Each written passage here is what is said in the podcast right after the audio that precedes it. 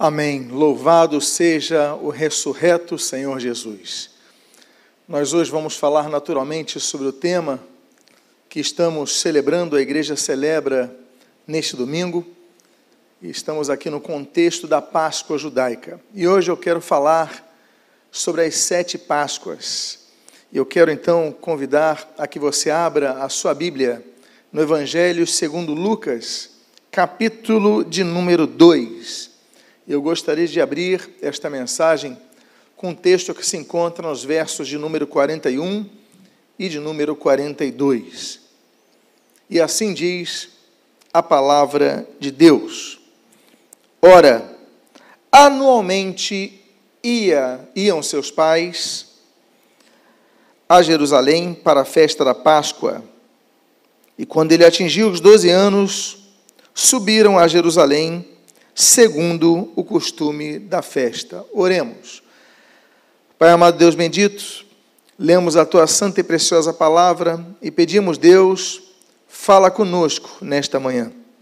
Abençoa as nossas vidas, fortalece o nosso ser e que através destas Páscoas que havemos de aqui, de aqui mencionar, possamos ser edificados por Ti o que nós pedimos, a tua graça sobre nós, as tuas bênçãos sobre nós, a, a tua palavra transformada em vida em nossas vidas. Nós fazemos agradecidos em nome de Jesus. Amém e amém.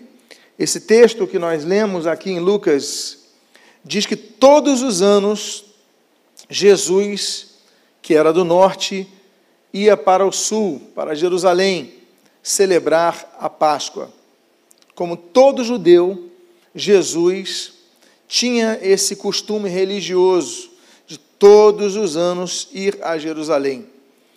E por que então nos perguntamos por que, que essa Páscoa, por que, que Jesus então escolhe essa data tão especial para os judeus para comemorar, uh, para celebrar a nova aliança?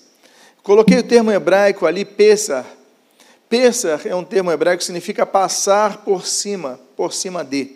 A Bíblia diz, em Hebreus capítulo 11, versículo 28, que o anjo exterminador que foi enviado ao Egito para efetivar a décima praga, ele passou por cima das casas dos hebreus, em cujos umbrais das portas havia a marca do sangue. Então, passar por cima em hebraico é Pesach, então significa, e a nossa tradução é Páscoa. Esse é o significado da Páscoa. A Bíblia diz que existem sete, é, sete festas, grandes festas judaicas, havia várias festas judaicas, mas sete são as principais festas judaicas, e a Páscoa é uma delas. Podemos dizer que a Páscoa é a primeira delas. Ela é celebrada, então, falando sobre isso, falando sobre a libertação de Israel do Egito. Um dia depois, é celebrada a festa dos pães asmos. Três dias depois, é celebrada a terceira festa, a festa das primícias. Cinquenta dias depois, é celebrada a festa das semanas, essa quarta festa judaica. Então temos a Páscoa, temos os pães asmos, temos as primícias. Cinquenta dias depois da Páscoa, ou, ou sete semanas depois, por isso que os judeus chamam de festa das semanas. Depois, as pessoas começaram a citar o termo grego, porque pessoas do mundo inteiro, judeus do mundo inteiro, vinham a Jerusalém e aí, 50 dias depois, começaram a falar o termo grego de quinquagésimo. Em grego é Pentecostes. Pentecostes, ou Festa das Semanas, então são 50 dias depois da Páscoa. Nós temos mais outras três festas. Nós temos, por exemplo, a, a festa a, das trombetas. E aí, quando começa a festa das trombetas, os judeus começam dez dias a olhar os seus pecados e a verificar o que, é que eles precisam consertar, e dez dias depois, então, se celebra a sexta festa judaica, que é chamada o Dia do Perdão, ou o Dia do Yom Kippur. Para os judeus, é os dias que eles, que eles fazem um jejum, incluindo o jejum de água, é o único jejum que se estabelece um jejum completo, então eles separam esse dia para pedir perdão nos pecados, para pedir perdão a Deus por tudo que aconteceu. E aí, depois, então, desse dia do perdão, eles começam uma festa, uma grande celebração. E aí nós temos a última, a sétima e última festa dos judeus, a festa dos tabernáculos. E ali eles agradecem ao Senhor. Os tabernáculos, por quê? São tendas. É, quando nós falamos do tabernáculo de Israel, nós falamos de uma grande tenda. A tabernáculo pequeno é uma pequena tenda. A festa dos tabernáculos, por quê? Porque os judeus iam de todos os lugares de Israel, por exemplo, e acampavam ao redor do templo. Então, quem olhava aquelas celebrações, olhavam várias cabanas, várias tendas, vários tabernáculos. Por isso chamam a festa dos tabernáculos. Bom, falamos aqui das sete festas, mas agora vamos falar das sete festas dos judeus, as sete festas sagradas judeus, mas vamos falar então dessas sete Páscoas judaicas. E a primeira delas, naturalmente, acontece no contexto do êxodo judaico. Diz o texto que você está lendo em tela o seguinte: em Êxodo capítulo 12. Falai a toda a tenda da congregação de Israel, dizendo: Aos dez deste mês, cada um tomará para si um cordeiro, segundo a casa dos pais, um cordeiro para família. A primeira Páscoa judaica, ela aponta ao agradecimento a Deus pela libertação libertação do Egito e libertação da décima praga, do livramento da décima praga. Lembrem que Deus enviou dez pragas, mas antes da última, a morte dos primogênitos. Então, ali, quando já citei o texto de Hebreus, passaria o exterminador para ceifar aquelas vidas, mas havia de ter, em cada umbral das portas, a marca do sangue do cordeiro. Isso é muito interessante por alguns motivos. Primeiro deles, a Santa Ceia cristã, ela é celebrada hoje em dia quando nós tomamos do cálice, daqui a pouco celebraremos ao final dessa mensagem, um cálice com o fruto da vide e um pão. Mas por que, que nós não usamos o cordeiro hoje? Por que, que na Santa Ceia, na Ceia do Senhor, o nome que você queira dar, nós não temos ali um pedaço do cordeiro? Porque para nós o cordeiro já foi sacrificado. Para nós, o cordeiro já foi entregue, o seu corpo já foi entregue, e no nosso caso, cremos que naquela cruz do Calvário. O cordeiro, então, é importante por quê? Porque ele representa vários aspectos, simboliza vários aspectos. Nós vemos, então, por exemplo, o cordeiro representa a pureza, aquela pureza, aquela simplicidade. O que era o cordeiro? Qual a diferença do cordeiro para uma ovelha? O cordeiro é o filhotinho. O cordeiro é, não é o bezerro, que tem de um a três meses, mas tem de três a seis meses, é chamado de cordeiro. Aí depois vira o carneiro, aí depois vira a ovelha, enfim. Mas ele é aquele, aquele, aquele ele está tá andando, ele é muito simples, o, o cordeiro, e ali então nós temos a simplicidade, a pureza. Nós aprendemos com o cordeiro, por exemplo, sobre a mansidão. O Senhor Jesus mesmo, ele diz: Olha, quando ele fala em Vinde a mim, todos vós que estáis cansados, sobrecarregados, vos aliviarei, Mateus capítulo 11, versículo 28. Mas logo depois ele falou o seguinte: Olha, aprendei de mim, que sou manso e humilde de coração. E aí vocês vão encontrar descanso para vossas almas. Jesus ele diz para olharem para ele e aprenderem com ele. Jesus não nos deixou uma enciclopédia com vários volumes escritos. Jesus nos ensinou a lei da, da observação. O Senhor Jesus ele disse: Olha, querem conhecer os discípulos? Pelos frutos vos conhecerão. Que frutos? Pelo estilo de vida vos conhecerão. Quando Jesus fala para olharmos para ele, que era manso, nós devemos aprender que nós devemos buscar essa mansidão. Sei que não é fácil. Sei que não é fácil, mas é aquela guerra que o apóstolo Paulo diz que é aquela guerra interior que nós devemos lutar diariamente. É o homem exterior contra o homem interior, é a vontade da carne contra a vontade do espírito. E ser manso não é fácil, principalmente nos momentos que nós somos atacados, que nós somos perseguidos, mas é algo que nós devemos aprender. E eu digo mais, aprender diariamente. O reformador Martim Lutero, ele dizia que, olha, eu pensei que eu sepultei o meu velho homem no batismo, mas todo dia eu vejo que ele se reergue, que ele está vivo, e nós todos os dias temos que lutar com isso. O cordeiro, o cordeiro representa outra coisa, além de pureza, além de mansidão. O cordeiro representa, por exemplo, congregacionalismo, a importância de nos congregarmos. Por quê? Porque o cordeiro vive em rebanhos. Ele não vive sozinho. Existem algumas espécies animais que vivem solitárias. Elas se isolam, vivem, mas o cordeiro não. Ele vive em rebanhos. Ele sempre busca estar próximo ao rebanho, porque ele entende que na unidade há segurança, na unidade há ajuda mútua, na unidade há edificação. Estamos vivendo um período, um momento, em que nós estamos isolados fisicamente uns dos outros. E quando eu digo isso, eu falo de maneira especial aos cultos. Não temos tido os cultos presenciais nesse período. Estamos cada um em nossa casa, cada um com nossos familiares. Muitos estão muito sozinhos, muito mais solitários, que não têm nem família. Mas ainda assim devem perceber e entender que, ainda que distantes fisicamente, devemos fazer ao máximo para estarmos unidos. Existem várias formas. Os contatos, naturalmente, as redes sociais hoje em dia, eh, os aplicativos que você faz contato, mas o importante é que jamais deixemos de entender que na unidade da igreja está a nossa força. Outra coisa que nós aprendemos com os cordeiros é que os cordeiros, eles têm um inimigo voraz o inimigo quer devorá-los, o inimigo faminto, são os lobos. Os lobos, eles visam mais os cordeiros do que as ovelhas, por exemplo, porque as ovelhas são mais crescidas, é, é, elas correm de maneira mais rápida, elas têm uma percepção maior pela experiência, mas o cordeirinho não.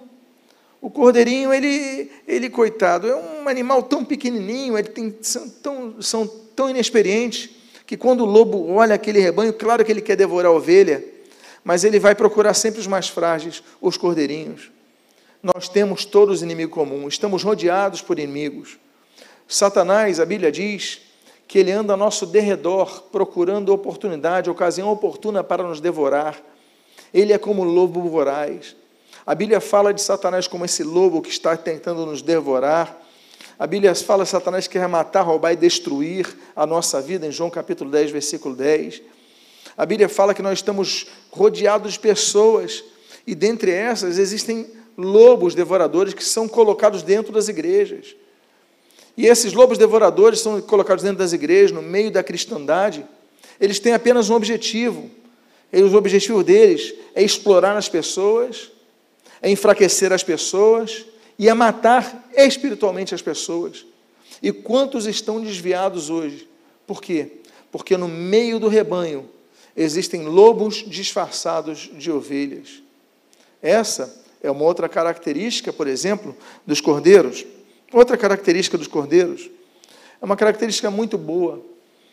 É que eles começam a transição de passar do leite para o pasto eles começam a transição de mudança, de uma mudança na vida. Eles estão se tornando carneiros ou estão se tornando ovelhas, mas eles estão crescendo, eles começam a deixar o leite e começam a buscar o alimento ah, nos pastos verdejantes. Eles começam a ver ali está mais verde, eu vou lá porque ali tem mais nutrientes para mim.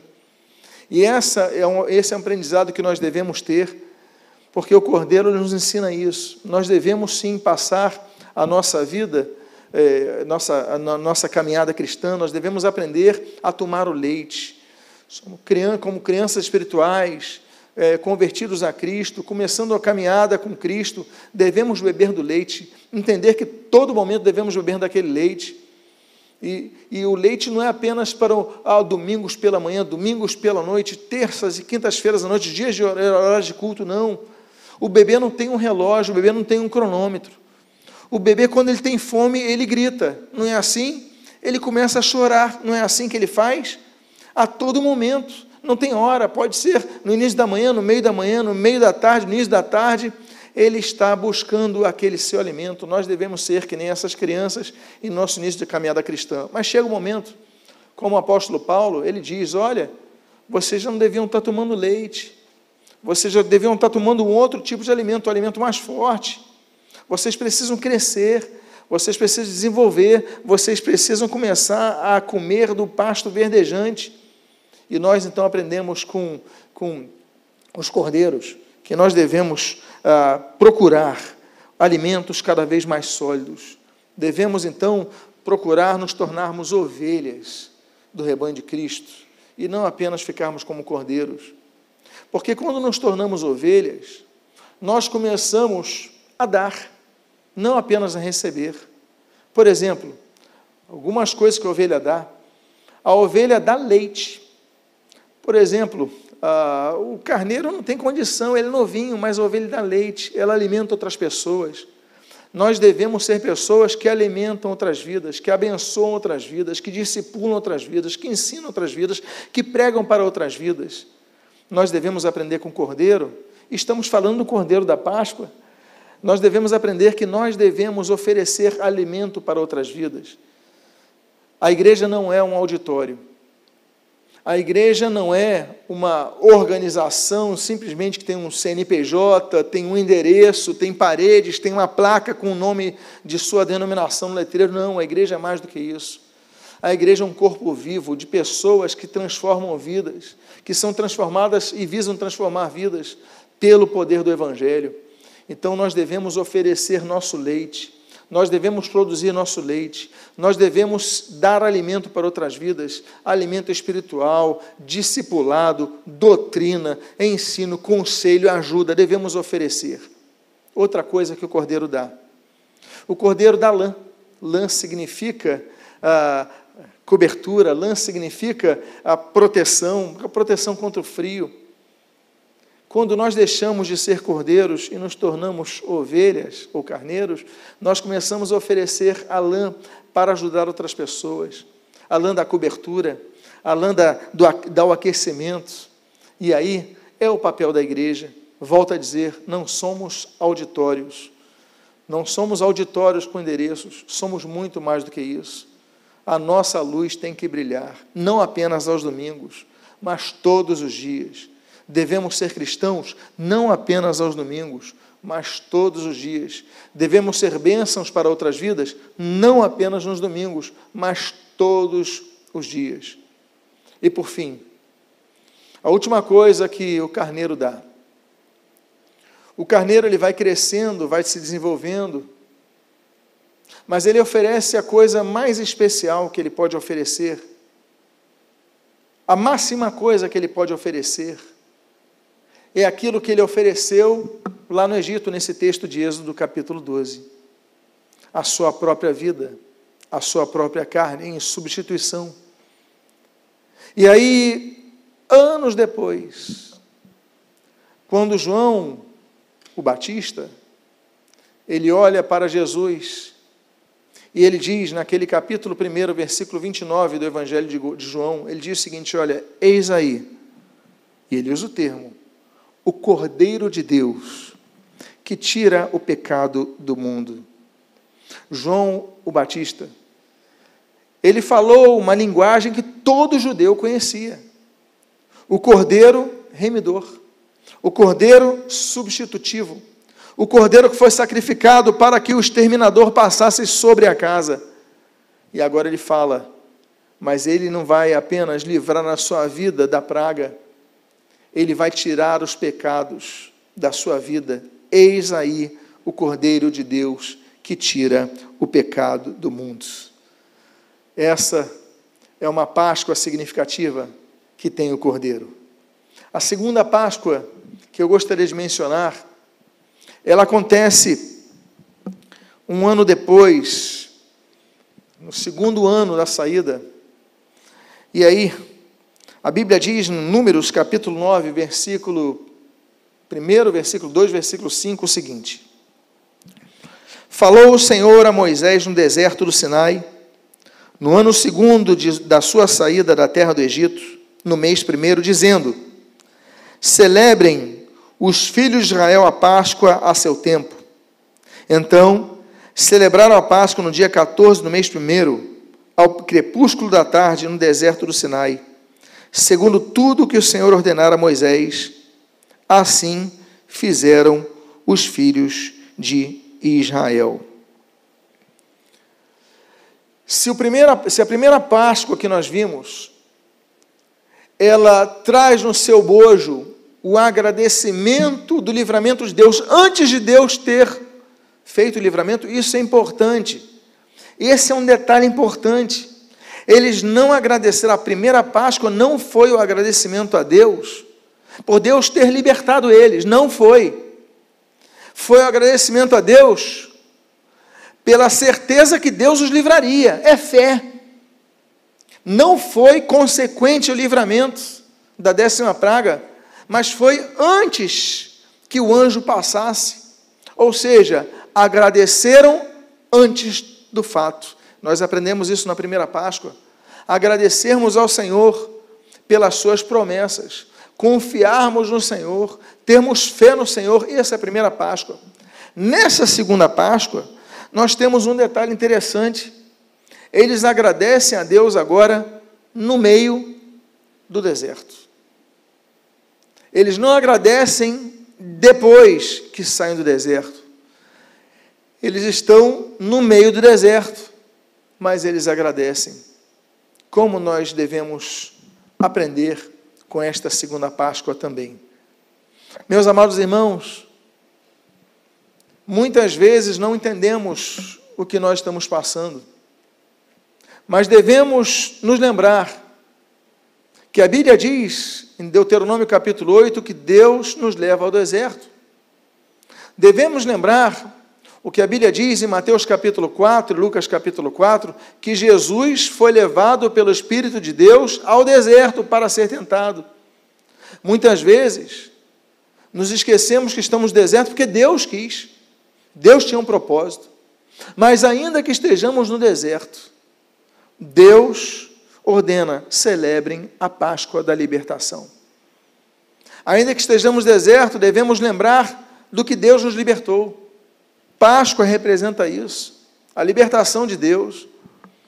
Israel, para entrar na terra prometida, passou por sete desertos: o deserto de Sim, o deserto de Zinho, o deserto de, de, de ah, Abarinho, o deserto de, de Parã, o deserto de Arnon, o deserto de, de, de, deserto de Sinai. São sete desertos que Israel passou antes de entrar na terra prometida. Deus permitiu que passasse por desertos, mas Deus nunca deixou de manifestar a sua presença ali. Por quê? Porque Deus é um Deus que faz coisas no deserto.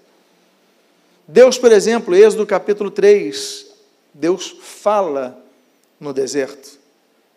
Êxodo capítulo 13, Deus dá direção, a coluna de fogo à noite, a coluna de fumaça durante o dia. Deus dá direção no meio do deserto. Deus nos protege, Deuteronômio capítulo 32, no Cântico de Moisés, no meio do deserto, como a menina dos seus olhos. Deus, por exemplo, nos alimenta no deserto, 1 Reis capítulo 19, Elias, e Deus alimentava Elias no meio do deserto.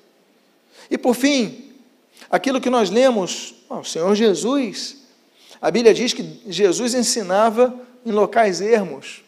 Jesus ensinava no deserto, Deus nos ensina no deserto. Israel estava no meio do deserto, mas Israel celebrou a Páscoa, dizendo: Senhor, obrigado pela libertação. Então eu quero incentivar a você que se encontra no meio do deserto a celebrar a Páscoa. A sempre que você participar da Santa Ceia do Senhor, aquela nova aliança instituída nessa data, nessa ocasião, nessa oportunidade, nesse festejo, que você possa dizer: Deus, eu te agradeço porque tu me libertastes. Quero falar sobre a terceira Páscoa. E a terceira Páscoa é aquela que se encontra no livro de Josué, capítulo 5, do versículo 10 ao versículo número 12. E a Bíblia diz: Estando, pois, os filhos de Israel acampados em Gilgal, celebraram a Páscoa no dia 14 do mês, à tarde, nas campinas de Jericó. Comeram do fruto da terra no dia seguinte à Páscoa, pães asmos e cereais tostados comeram neste mesmo dia, nesse mesmo dia. No dia imediato, depois de comerem do produto da terra, cessou o maná. E não tiveram, não o tiveram mais os filhos de Israel, mas naquele dia comeram das novidades da terra de Canaã. Amados irmãos, a Páscoa, a terceira Páscoa que gostaria de mencionar, quando eles entram na Terra Prometida, em Gilgal, estamos aí num período preparatório para a tomada de Jericó, estão em frente a Jericó, Gilgal em frente a Jericó, eles celebram a Páscoa. Antes de enfrentar o grande inimigo de Jericó, eles celebram a Páscoa. E é interessante notar que, na ocasião da primeira Páscoa, na terra prometida, o maná cessa. O maná deixa de cair. A Bíblia diz em, em, livro de Êxodo, capítulo 16, versículo 8, que o maná caía toda manhã. À tarde eram as codornizas e pelas manhãs eram, era, era o maná. Nesse mesmo capítulo, mas no versículo 31, diz que o maná era branco e tinha um sabor de mel, sabor doce, era doce. Todo dia eles comiam, então, essa espécie de pão doce. Tanto é que o Salmo de número 78 diz que o maná era como se fosse uma chuva de cereal. Ou seja, todo dia chovia o alimento para o povo de Israel. O Senhor Jesus, ele fala em João capítulo 6, que o maná foi um alimento temporário. Ele durou 40 anos. Mas quando Israel sai do deserto, acaba o maná. Quando Israel entra na terra prometida, acaba o maná. Mas não pense você que você não vai comer maná um dia. A Bíblia diz que existe um maná que nós vamos comer. Quando o Senhor Jesus envia a carta à igreja de Pérgamo, Apocalipse capítulo 2, ele diz: Ao vencedor dar-lhe-ei de comer do maná escondido. Há um maná que nós um dia comeremos. Mas o fato é, meus amados irmãos, que eles então, naquele ano, a Bíblia diz no final desse texto que você está lendo, cessou maná e não, tiver, não tiveram mais os filhos de Israel, mas naquele ano comeram do que? Das novidades da terra de Canaã. Deus é um Deus que nos dá coisas novas. A fase do deserto vai passar. A fase do deserto passa, assim como a fase do maná passa. A fase de recebermos a comida que desce todos os dias passa. Vai ter um momento na nossa vida que nós vamos ter que lutar por outras coisas. Vamos ter que semear, arar a terra, vamos ter que preparar a terra, vamos ter que cuidar melhor do nosso. Nós temos que cuidar do nosso gado, nós temos que cuidar de tudo, porque porque não vamos ficar dependendo o dia inteiro, todos os dias do maná. Um dia voltaremos a comê-lo, mas não agora. O fato é, amados irmãos, que Deus é um Deus que nos permite que vivenciemos coisas novas.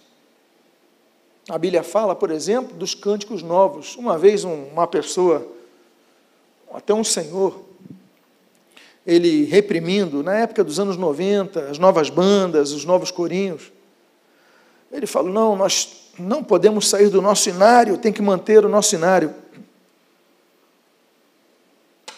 Temos que manter apenas aqueles hinos do inário, da harpa cristã. E eu fiquei pensando, como é que eu respondo este Senhor? Porque, em primeiro lugar, o inário e a harpa não são Bíblia, não são fechados. Segundo lugar, porque só os corinhos daquela época. E terceiro lugar, a Bíblia diz, é, no livro de Salmos, número capítulo 40, cantai ao Senhor um cântico novo nós devemos cantar ao Senhor cânticos novos. Então nós devemos sempre louvar a Deus. Se Deus te der um corinho no meio do dia, comece a cantar a Deus, comece a fazer novas composições. Devemos cantar a Deus um cântico novo. Deus é um Deus que nos dá outra coisa nova. A Bíblia diz, por exemplo, no Salmo 51, Deus nos dá um coração novo. A Bíblia diz, por exemplo, em Ezequiel, que Deus nos dá um Ezequiel 18, um espírito novo, Ele quer nos dar um coração novo, um espírito novo em nosso coração. O Senhor Jesus, Ele quando manifesta o seu ministério na terra, depois, logo depois de ser batizado, ele tinha cerca de 30 anos de idade. A Bíblia diz que Jesus vai num casamento, acaba-se o vinho, e Jesus faz algo novo, ele transforma a água em um vinho novo. Por quê? Porque Deus é um Deus que nos permite viver coisas novas. Não só isso, o início do ministério de Jesus começa com algo novo, ele oferecendo vinho novo, E no final do ministério de Jesus, Mateus capítulo 27, Jesus é sepultado, estamos falamos de sexta-feira, sexta-feira foi o dia da, da crucificação, né, a Páscoa. Jesus foi sepultado num sepulcro novo. José de Arimateia tinha separado aquele sepulcro e Jesus foi colocado ali. Por quê? Porque Deus é um Deus das coisas novas. Daí, por exemplo, nós temos uma nova vida que Deus nos dá. Romanos capítulo número 6 fala isso, nós andarmos de novidade em novidade de vida, coisas novas. Nós devemos ser uma nova criatura, segundo os Coríntios fala sobre isso. Deus é um Deus de coisas novas. Até um dia que nós receberemos um novo corpo, como diz 1 Coríntios capítulo 15, e moraremos numa nova, no novo céu, nova terra, nova Jerusalém, Apocalipse capítulo 21. Essa Páscoa então nos mostra que eles começaram a celebrar a Páscoa quando a fase antiga passou, a fase do maná passou, e agora começou a nova fase de comerem, como diz o texto, no versículo 12, das novidades da terra de Canaã. Aprenda a comer das novidades da terra que Deus te colocou. Se adeque, aprenda. Deus quer te dar coisas novas. E você que está na sua casa, diga amém para isso. A quarta Páscoa que eu gostaria de compartilhar com os amados irmãos é a que é mencionada no segundo livro das Crônicas, no capítulo número 30. E eu gostaria de ler os versículos primeiro ao 3 e o versículo número 15. A Bíblia diz: Depois disto, Ezequias enviou mensageiros por todo Israel e Judá. Escreveu cartas também a cartas a Efraim e a Manassés, para que viessem à casa do Senhor em Jerusalém, para celebrarem a Páscoa ao Senhor Deus de Israel. Porque o rei tivera conselho com seus príncipes e com toda a congregação em Jerusalém, para celebrar a Páscoa no segundo mês, porquanto não a puderam celebrar no devido tempo, porque não se tinham santificado os sacerdotes em número suficiente, e o povo não se ajuntara ainda em Jerusalém. Versículo 15. Então, imolaram o cordeiro da Páscoa no décimo quarto dia do segundo mês. Os sacerdotes e os levitas se envergonharam e se santificaram e trouxeram holocaustos à casa do Senhor. Eram sacerdotes e eram levitas, ou seja, os que trabalhavam no templo, na casa do Senhor. Eram sacerdotes, eram levitas. As duas funções não eram como odiernamente, não eram como são nos dias de hoje, porque as duas funções eram hereditárias. O sacerdote era uma função hereditária, os levitas eram funções hereditárias. Mas nessa Páscoa, eles são alertados a uma situação: olha, vocês não podem oferecer a Páscoa sem antes vocês se envergonharem, sem antes vocês se santificarem. E a Bíblia diz que eles se envergonharam e se santificaram. Ou seja, houve o arrependimento. Eu acho muito interessante isso, porque essas duas palavras são iguais a arrependimento. Envergonhar-se não é se arrepender.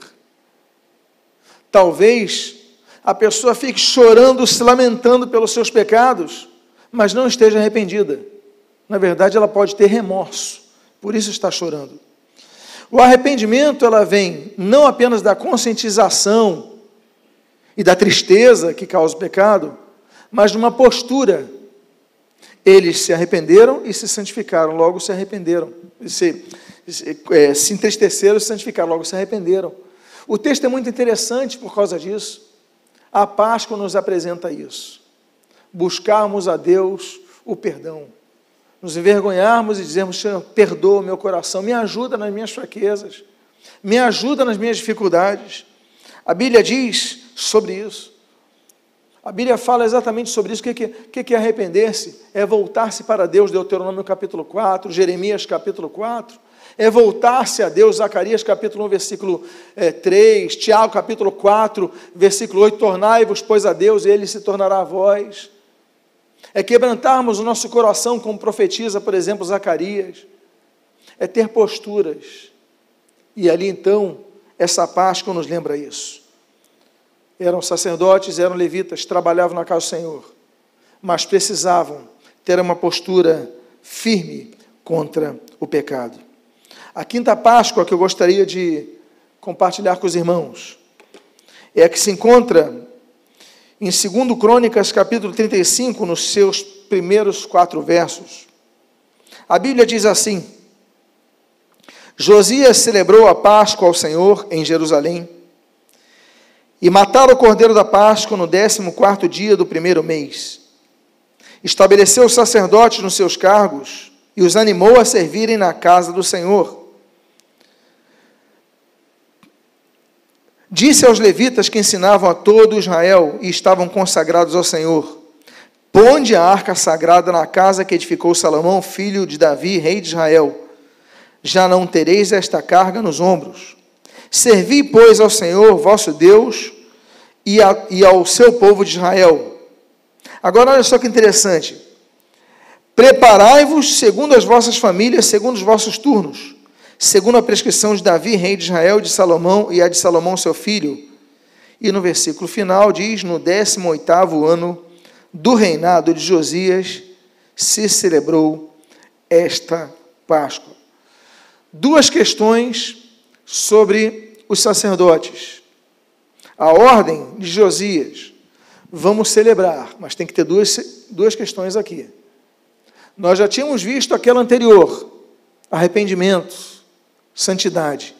Agora temos duas posteriores. E as duas são ânimo e organização, diz assim. E os animou a servirem na casa do Senhor. Por quê? Porque há momentos que nós ficamos desanimados. Eu sei que nem todos os que me ouvem nessa mensagem têm exercido é, o ministério na igreja. Mas da mesma forma, eu sei que muitos que me ouvem exercem ministérios na igreja, funções é, ministeriais na igreja, seja tocando, ensinando na escola bíblica dominical, cuidando de crianças, ficando na introdução, evangelizando, é, pregando, é, tantas funções na igreja, liderando os grupos pequenos, pastoreando, ligando, intercedendo, tantas funções nós temos na casa do Senhor. Mas uma coisa, esse texto nos diz: olha, se animem, se animem a servirem na casa do Senhor. Se animem a servir na casa do Senhor. Nós devemos pedir ao Senhor que nos anime, não devemos falhar com o Senhor. Damos a nossa palavra, cumprimos, mas nós temos que pedir sempre ao Senhor: Senhor, anima o meu coração, reanima o meu coração. Eu quero te servir por toda a minha vida, vou fazê-lo, mas tu possas a cada dia renovar a minha vida. Renova-me, renova-me, Senhor. Eu não quero te servir da maneira como tenho servido, quero te servir de uma maneira maior. Por isso, antes de você servir na casa do Senhor, ore. Porque há pessoas que não oram antes de servir. Há pregadores que não oram antes de pregar. Há músicos que não oram antes de tocar, eles só querem tocar, eles só querem pregar, eles só querem evangelizar, eles só querem ficar na introdução. Não. Por mais simples que seja a sua função no reino de Deus, no exercício eclesiástico, que você possa orar ao Senhor, Senhor, me perdoa, Senhor, me anima e Senhor, me usa para que eu possa exercer o meu ministério com excelência e que você possa fazer isso em sua vida. Essa Páscoa nos mostra isso. Eles deviam se animar, mas eu falei que eram duas coisas, eram duas observações. A primeira é esse ânimo, mas a segunda diz ali, segundo as vossas famílias, segundo os vossos turnos, segundo a prescrição de Davi. Ou seja, organização. A Páscoa devia ser celebrada, mas devia haver uma organização. O Senhor Jesus mesmo fala para os discípulos irem na frente, prepararem aquele cenáculo, o local da ceia.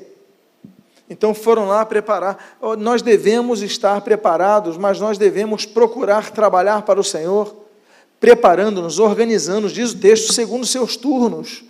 Havia turno do serviço.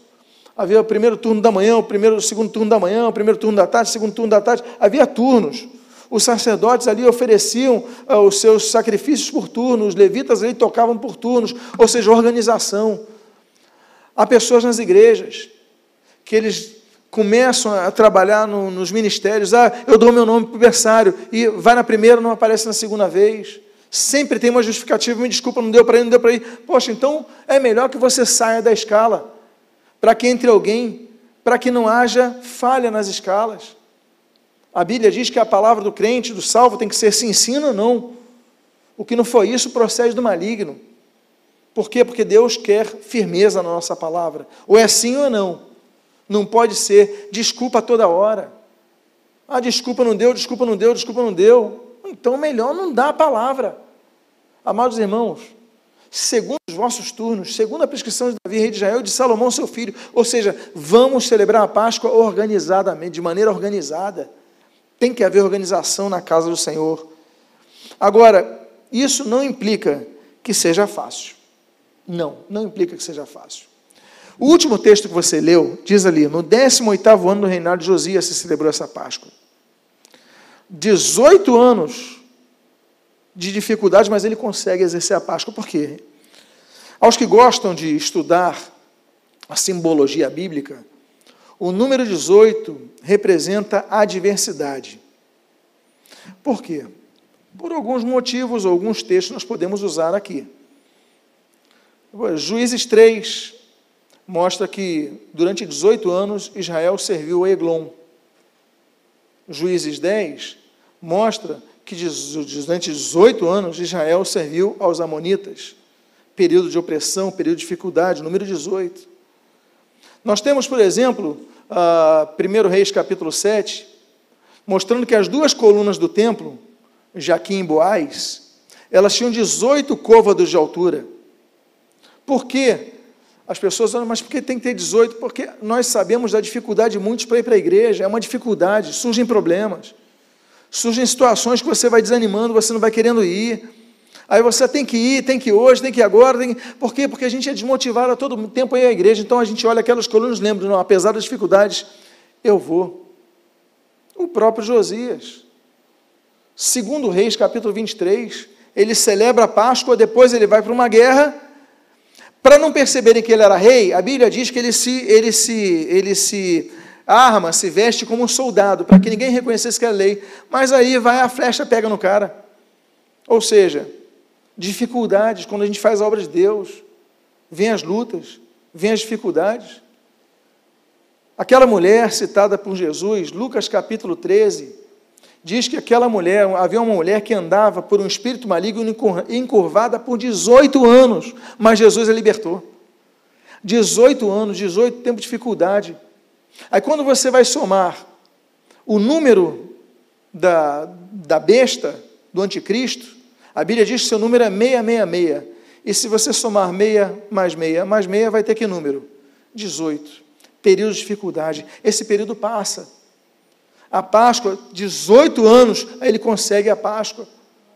O importante é que você entenda que o Senhor está contigo no meio da adversidade e você não desanime. A penúltima Páscoa que eu gostaria de compartilhar nesta manhã é a que se encontra no livro de Esdras, capítulo 6, versículo 15 e 16, versículos 18, 19 e 20. Diz assim a palavra de Deus: Acabou-se esta casa no terceiro dia do mês de Adar, no sexto ano do reinado do rei Dario. Os filhos de Israel, os sacerdotes, os levitas e o restante dos exilados celebraram com regozijo a dedicação desta casa de Deus. Estabeleceram os sacerdotes, olha só de novo, nos seus turnos, organização. E os levitas, olha aqui o que, que diz de novo, nas suas divisões, para o serviço de Deus em Jerusalém, segundo o que está escrito no livro de Moisés. Os que vieram do cativeiro celebraram a Páscoa no dia 14 do primeiro mês porque os sacerdotes e os levitas se tinham purificado como se fossem um só homem e todos estavam limpos. Mataram o cordeiro da Páscoa para todos que vieram do cativeiro, para os sacerdotes, seus irmãos e para si mesmos. Eu quero destacar uma frase nessa Páscoa, nessa sexta Páscoa, que diz ali: se tinham purificado como se fossem um só homem e todos estavam limpos. Eu volto a frisar a questão da importância da unidade da igreja. Quanto mais unidos formos, mais fortes seremos. Se você se unir com pessoas que não têm uma vida com Deus, que não demonstram uma vida com Deus, que não buscam a Deus, você pode ser corrompido por essas pessoas. A Bíblia diz em 1 Coríntios capítulo 15 que as más conversações corrompem os bons costumes. Conversações no grego, nesse caso aqui, é homilia. Homilia vem de homilos no grego, que significa multidão, ou seja, algumas traduções elas colocam as mais companhias corrompem os bons costumes. Quando você anda com pessoas incrédulas, elas começam a colocar dúvidas na sua cabeça, minando a sua fé. Quando você começa a andar com pessoas murmuradoras, elas começam a colocar é, reclamações na tua cabeça e você começa a murmurar. E quando as pessoas, ah, ah, você começa a andar com, com, você começa, querendo ou não, a receber uma massa de influência muito forte na sua vida. Eu não sei se alguém aqui gosta de sociologia, mas quem aqui já estudou um pouco de Max Weber, vai entender quando ele falava do poder da multidão sobre o indivíduo. A massa influencia vários aspectos do indivíduo. O meio ambiente influencia. E nós devemos então fazer o quê? Seguir o conselho. O próprio Salmo primeiro. Não nos assentarmos é, com os pecadores, não andarmos no caminho uh, dos pecadores, dos, dos, dos, dos, daqueles que ficam falando é, contra a nossa fé, aqueles que ficam murmurando, nós temos que nos separar disso, temos que seguir o conselho do, do provérbio, número, capítulo número 13. Anda com sábios e serás sábio, mas aquele que anda com os tolos se tornará tolo. Ou seja, a decisão é nossa. O texto diz, nessa Páscoa, olha, anda, eles se uniram como se fosse um só homem. E ali todos estavam limpos, purificados, porque um vai ajudando o outro. Um vai levantando o outro, aquilo do cordão de três dobras. Ele fica mais forte. Anda com, com, com pessoas que têm luz na sua vida. Anda com pessoas que amem a palavra de Deus. Amem com pessoas que tenham frutos de uma vida é, que tem o Espírito Santo ali, que você vai ser bem influenciado. Não influenciados negativamente, como 1 Coríntios capítulo 15, mas influenciados positivamente, como Provérbios 13, ou seja, busca andar com essas pessoas, porque a Bíblia diz que os sacerdotes estão, um foi animando o outro, vamos lá, vamos ouvir, vamos fazer isso, vamos orar, vamos buscar o Senhor, vamos manter firme diante da tentação, vamos, cada um vai ajudando o outro, e diz a Bíblia que eles tinham se purificado como se fosse um só homem, e ali participaram da Páscoa. E por fim, a sétima Páscoa que eu gostaria de mencionar nesta manhã, não podia deixar de ser outra. Aquela Páscoa ocorrida em Jerusalém. O texto de Mateus, capítulo 26, do versículo número 17 a 30, diz: No mesmo dia da festa dos pães asmos, vieram os discípulos a Jesus e lhe perguntaram: Onde queres que te façamos preparativos para comeres a Páscoa? E ele respondeu, ele lhes respondeu: Ide à cidade ter com certo homem e dizei-lhe: O mestre manda dizer: o meu tempo está próximo. Em tua casa celebrarei a Páscoa com os meus discípulos. E eles fizeram como Jesus lhe ordenara e prepararam a Páscoa. Chegada a tarde, pôs-se ele à mesa com os doze discípulos. E enquanto comiam, declarou Jesus: Em verdade vos digo que um dentre vós me trairá. E eles, muitíssimo contristados, começaram, uh, um por um, a perguntar-lhe: Porventura sou eu, Senhor? E ele respondeu: O que mete comigo a mão no prato, esse me trairá. O filho do homem vai, como está escrito a seu respeito, mas ai daquele por intermédio de quem o filho do homem está sendo traído. Melhor não lhe fora haver nascido. Então Judas, que, que o traía, perguntou: Acaso sou eu, mestre? Respondeu-lhe Jesus: Tu disseste. Enquanto comiam, Tomou Jesus um pão e, abençoando-o, o partiu e deu aos discípulos, dizendo: Tomai e comei, isto é o meu corpo. A seguir, Tomou um cálice, tendo dado graças, o deu aos discípulos, dizendo: Bebei dele todos, porque isto é o meu sangue, o sangue da nova aliança derramado em favor de muitos para a remissão de pecados. E digo-vos que desta hora em diante não beberei deste fruto da videira, até aquele dia em que hei de beber novo convosco no reino de meu Pai. E tendo cantado o hino, saíram para o Monte das Oliveiras. Nós aprendemos algumas coisas nessa última Páscoa que eu gostaria de mencionar essa manhã. E com a pergunta: o que, que houve na Páscoa do cenáculo? Cenáculo, local de ceia. Ceia em espanhol é cena, por exemplo. Cear, é cenar, cenáculum, local de comer. E a ceia, refeição noturna. O que, que houve naquele local em Jerusalém? Primeiro, houve organização. O Senhor Jesus falou: olha, avisa aquele homem, você vai em tal lugar, naquele endereço, e, e vai dizer: o mestre quer comer aqui. E ali estava tudo sendo preparado. Na nossa história, tudo está sendo preparado. Deus soberano, Ele preparou muitas coisas para nós, preparou o seu reino para nós, preparou aquilo que Paulo diz: olha, nem olhos viram, nem ouvidos ouviram, nem jamais penetrou em coração humano o que Deus tem preparado para aqueles que o amam. Deus preparou. Houve organização. A data, por exemplo, foi uma data não ao acaso. Jesus participara 33 vezes, não vou dizer 33 porque é muito pequeno, não sei como era o contexto é de um ano de idade, mas enfim, por toda a sua vida ele ia na Páscoa.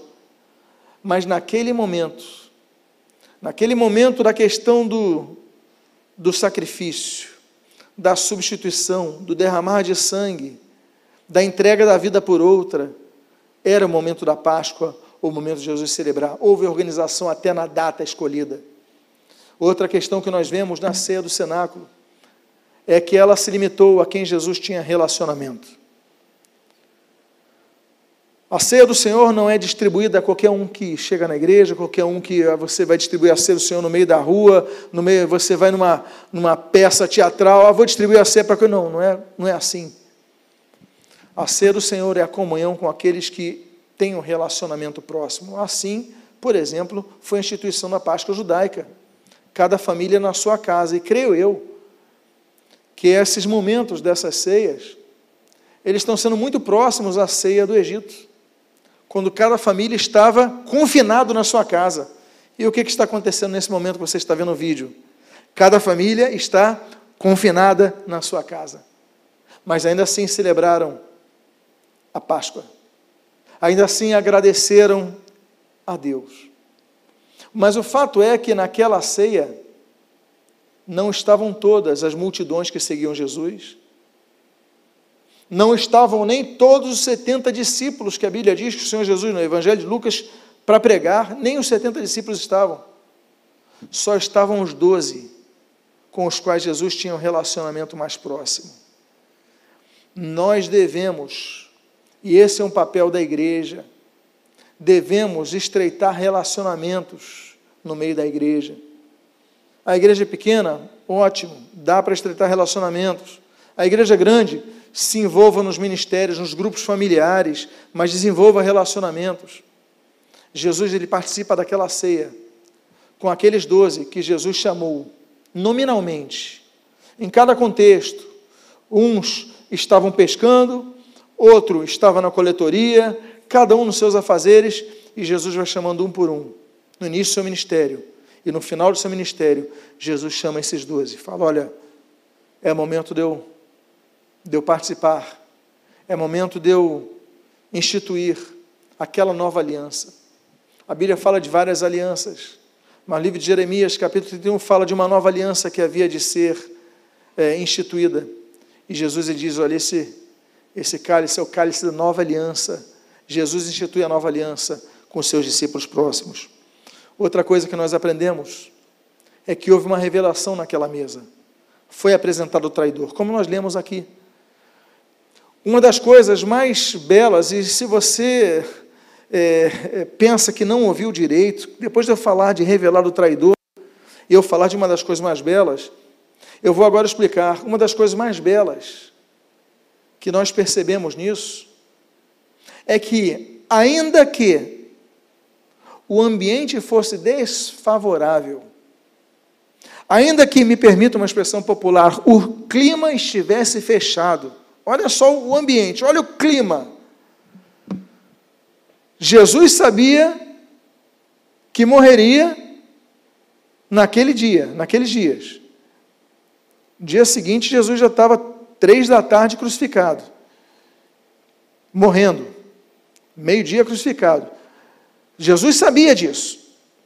Jesus já tinha chorado quando descera o Monte das Oliveiras e viu Jerusalém. Lucas registra que Jesus chorou. Uma das três ocasiões que Jesus chorou. E aí Jesus olha para Jerusalém e chora por quê? Porque sabia que aquela Jerusalém que matava os profetas gritaria: solta Barrabás. E o pior, gritaria: solta Barrabás pouco depois de falar Osana, depois de celebrar a chegada de Jesus. Jesus ele chora, Jesus está com seu espírito em amargura. A Bíblia diz que o suor de Jesus era sangue, Lucas fala sobre isso. Sai sangue seu suor amargura no espírito, como o Senhor Jesus declarou no Getsemane. O ambiente era o pior. E ainda por cima, para ficar pior, eles vão começar a comer ali, estão, estão naquela mesa. Jesus fala: Um de vocês vai me trair. Meus irmãos, tem ambiente pior do que isso? Mas quando eu falo de umas coisas mais belas acontecem naquele momento, é o ato contínuo. Porque depois de tudo isso, de todo esse ambiente, ele ainda assim, ele pega o pão e parte pelos seus discípulos. Ainda assim, que todo o ambiente fosse terrível, ele pega o cálice e diz: Olha, este meu sangue é derramado por vós. O ambiente está ruim, o clima está ruim, a traição no meio, a ódio no meio, a indiferença no meio, a ingratidão. Eu fico me lembrando quantas vidas que estavam em Jerusalém, que foram curadas por Jesus, de todo tipo de enfermidade, de toda tipo de possessão maligna, e que gritaram Barrabás. Eu fico pensando nos que se calaram quando os outros gritavam Barrabás. Ingratidão, traição, morte, morte de um inocente. Mas ainda assim, e a beleza de tudo isso é que ele foi fiel até o fim com a sua missão. Ele pegou o pão, partiu pelos seus discípulos. Ele pegou o cálice e distribuiu aos seus discípulos. E ali nós temos então, meus amados irmãos, o grande aprendizado, que apesar de ser a noite da apresentação do traidor, foi a noite de demonstrar amor porque o amor, ele vai ser demonstrado nessas horas. Uma das coisas mais lindas. Houve bênção. Ele pegou o pão, diz a Bíblia que ele abençoou o pão. Eu quero te incentivar, inclusive hoje, nós teremos aqui no culto de hoje uma entrevista com um pastor que é judeu, criado no ambiente judaico, dedicando anos de sua vida na evangelização de judeus. Ele vai falar sobre essa bênção do pão, ele vai falar sobre a ceia. Eu quero convidar você a hoje às sete horas da noite participar desse culto. E você vai entender um pouco mais sobre isso. Houve ação de graças pelo vinho. Ele deu graças. Volta a dizer, o clima é o pior, mas ele dá graças. Quantos de nós conseguimos dar graças no meio do deserto? Quanto nós conseguimos. No meio do deserto, Deus fala: institua a Páscoa. Páscoa, obrigado, Senhor, pela libertação, mas estou no deserto, não estou na terra prometida. Mas essa, essa gratidão é para olharmos para trás o que Deus fez por nós e para termos fé no que Deus fará por nós. Houve o estabelecimento de uma nova aliança. Houve a revelação do consolo que nós teremos das bodas do Cordeiro. Um dia nós cearemos com o Senhor Jesus nas bodas do Cordeiro. E por fim, houve louvor. O ambiente ruim não nos impedirá de louvar a Deus.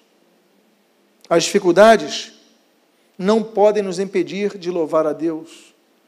Atos capítulo 16, Paulo e Silas estavam presos em Filipos. Mas diz a Bíblia que à meia-noite eles cantavam louvores ao Senhor. Como se pode cantar louvor preso, injustamente ainda por cima? Eles cantavam louvores do Senhor e Deus trouxe libertação àqueles homens. E o carcereiro se converte. E nós temos as duas primeiras conversões, o cerne da igreja na Europa, a primeira igreja na Europa. A Lídia, comerciante, e o carcereiro e sua família. E ali começa o evangelho surgindo para a Europa e da Europa se expande também para todo, para todo o Ocidente. Por quê? Porque louvaram no meio da tribulação. É difícil, é.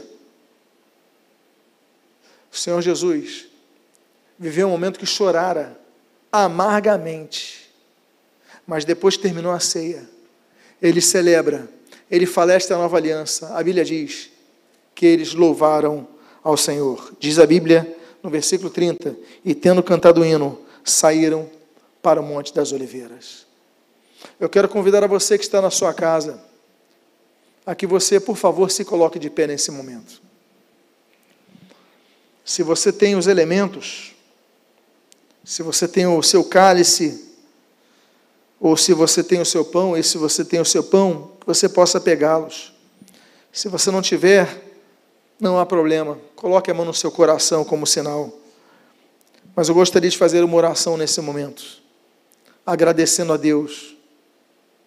Pai amado, em nome de Jesus, falamos nesta manhã sobre sete Páscoas.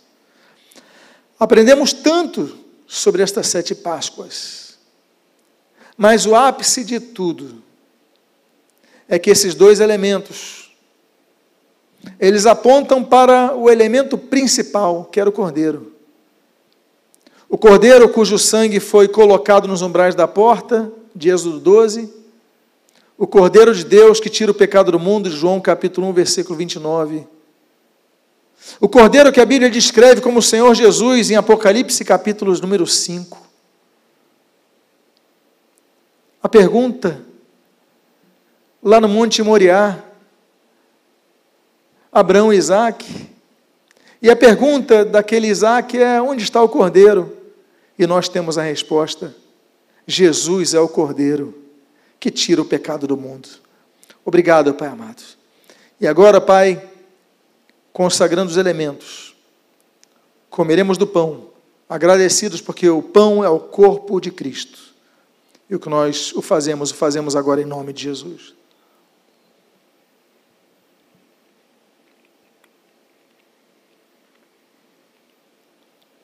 Pai amado, e agora erguemos o cálice. Aqui eu tenho o fruto da vide, o suco da vide. Em algumas casas nós temos água.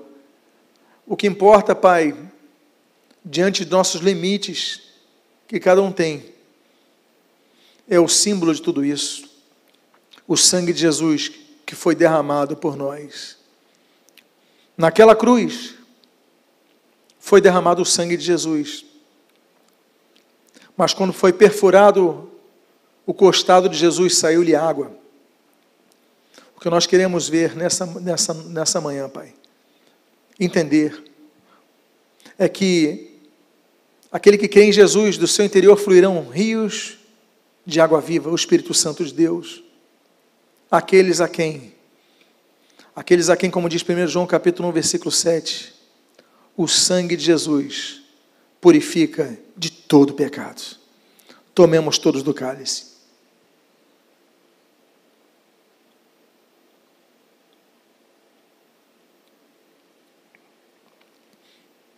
Pai amado, nós te glorificamos e nós te agradecemos pela palavra que ministrastes ao nosso coração.